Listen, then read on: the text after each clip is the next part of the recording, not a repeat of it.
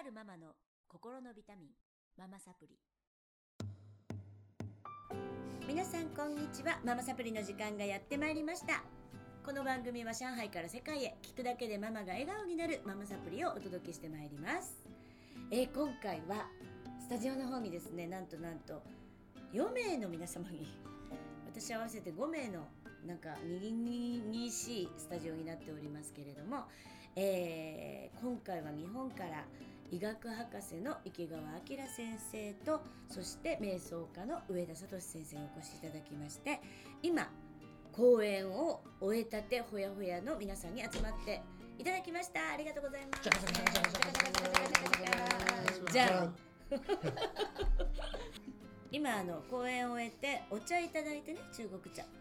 それでもうあの上田先生は習う気満々であの今度からお茶を習いに中国に来られるそうですので おお茶をごまかす。えなんて意味がわかんない。お茶を濁す。お茶を濁す。アメリカ人だなへそでお茶を沸かす。もう先生方本当になんだろう自分とつながって他の人のこと気にしなくなった人たちってこんなに明るいんだとあのすごい思い知りましたね。で今日ねママたちにあの50人も集まっていただきましてあの皆さんのスタジオであの質問タイムをね1時間もとってまあ延べ何人の方にやっていただいたかな。67人？7人ぐらいかな。の方の質問にお受けしていったんですが、えー日本から里見さんにもお越しいただいてるんですが里見さんいかがでしたでしょうか今はい。ママたちがやっぱり真剣に聞いていらっしゃったのと日、うん。時に涙してうん。感動されて自分が解放されていったという楽になったっていう言葉がすごく印象的でした。おー。何が印象残ってます？えー。どんなトピックが？えーとやっぱり一番最後の方かな？はい、赤ちゃんができにくかったりした時に、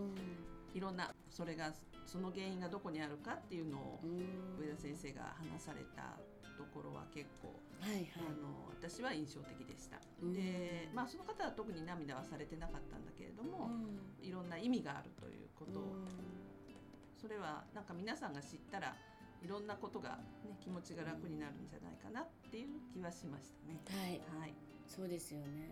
あの赤ちゃんができない原因っていうのをあのリスナーの皆さんもお伺いしたいと思うんですけど池川先生も上田先生まで違った観点からね答え出してらっしゃったんですけど覚えてますか？言ったことはいはい。もうあの、うん赤ちゃんが来ない来のは、ないまあ体内局でね、うん赤ちゃんが子供がお母さんを選ぶという話だと。私は選ばれてないのかそう言ってましたね。私は辛いからそんな話は信じませんとか、うんうん。えーなんてこと言うんだっていう人がいるんですけどうも、ん。えっ、とまああの森田武さんっていうね、はい。お釈迦様のはい。お弟子さん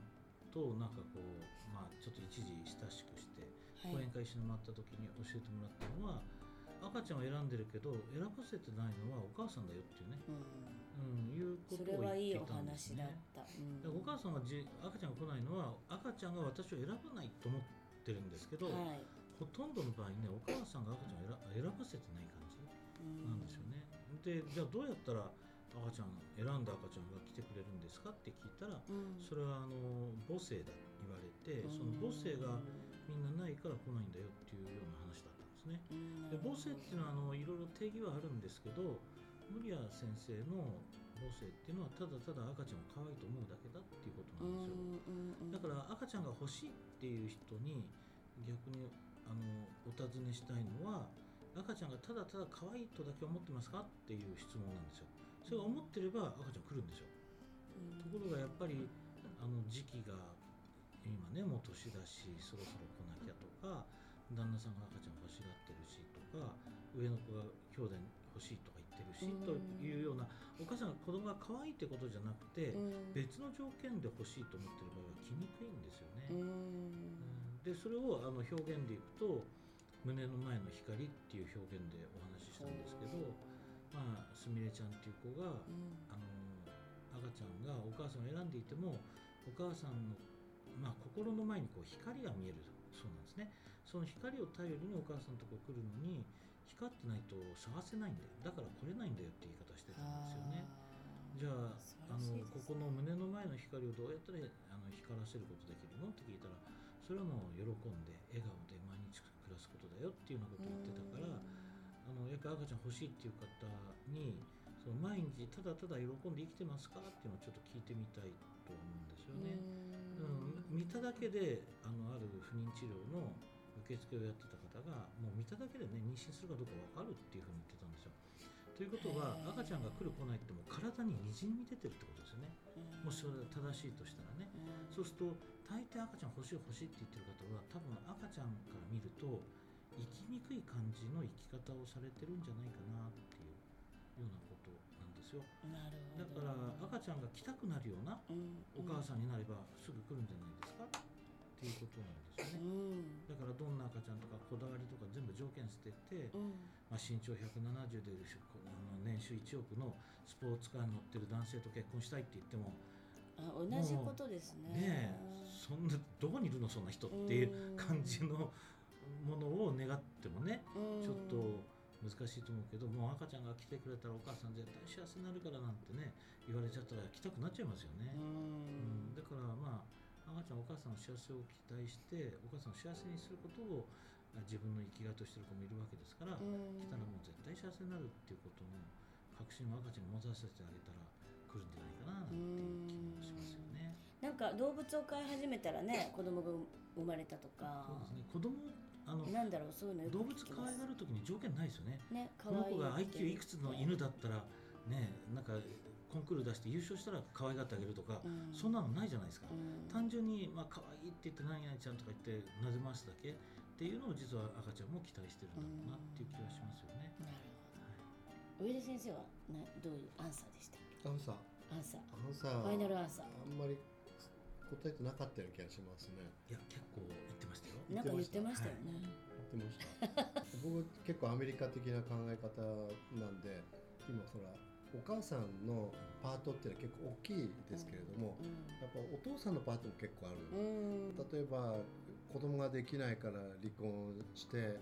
で離婚して次に再婚したら生まれたとねうん。いう方が結構いて話聞くんで、うん。お父さんのパートもね結構大きいから2人の間の関係性っていうのがうまくいってるかどうかっていうのがねあの大きい要素になってるんじゃないかなそうですね。思いますよ。池川先生のおっしゃってることもそうだし、うん。上田先生のおっしゃってることもそうだし結局お母さんが楽しくって、うん。そのやっぱり結婚した相手のことを愛していて、そこに家族が欲しいっていう自然なものって母性じゃないですか、そうですね。うんこの人の子供を産んでその子が可愛い可愛がりたい。男性もそうですけど、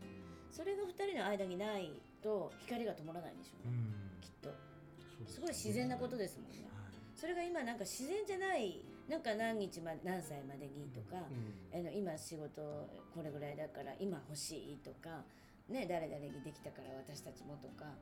そういうんじゃ生まれないってことですよね。うん。まあ、生まれないうか生まれにくいんですよね。よね。あ見つけにくいね。それでも来る子は来るんですよ。うん。うん。あと力技でね精子と卵子を一緒にしても来る場合もあるんだけどもし受精という行為が起こるんであれば誰でも妊娠するはずなのに、うん。体外受精でも成功率あまり高くないんですよね。うん。それは多分そこに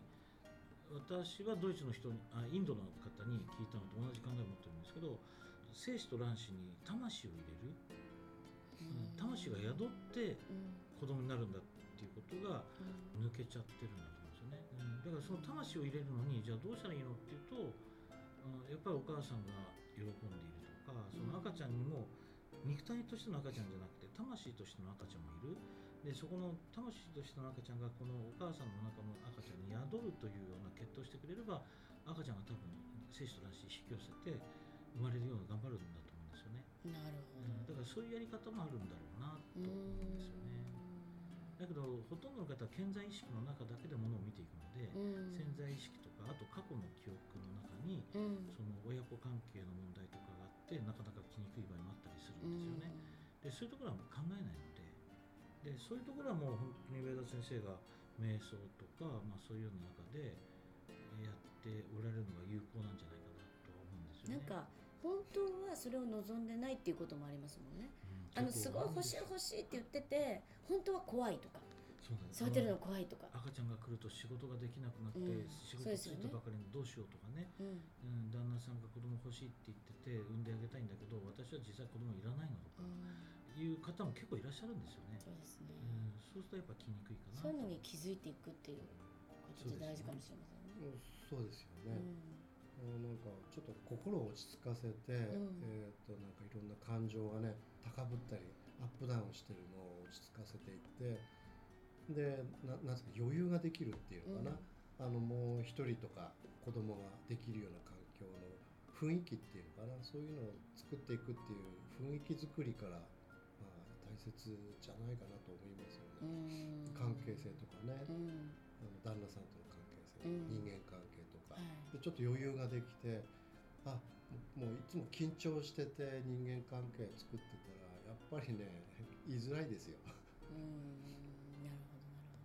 ど。まあ自然体でそしてなんか愛ある生活うんを送るっていうことが大事でだけどそれはみんな送れないから悩んでるんですけどやっぱり自分ですね。あの本当に自分の中を見て自分のそのなんで愛にブロックがかかってるのかとかそういうのを見ていくことで生まれやすくなるかもしれませんよね。そうですね、うん。まあ、あと赤ちゃんには都合があるっていうことね。もう皆さん今日ね都合があるって話をしたんですけど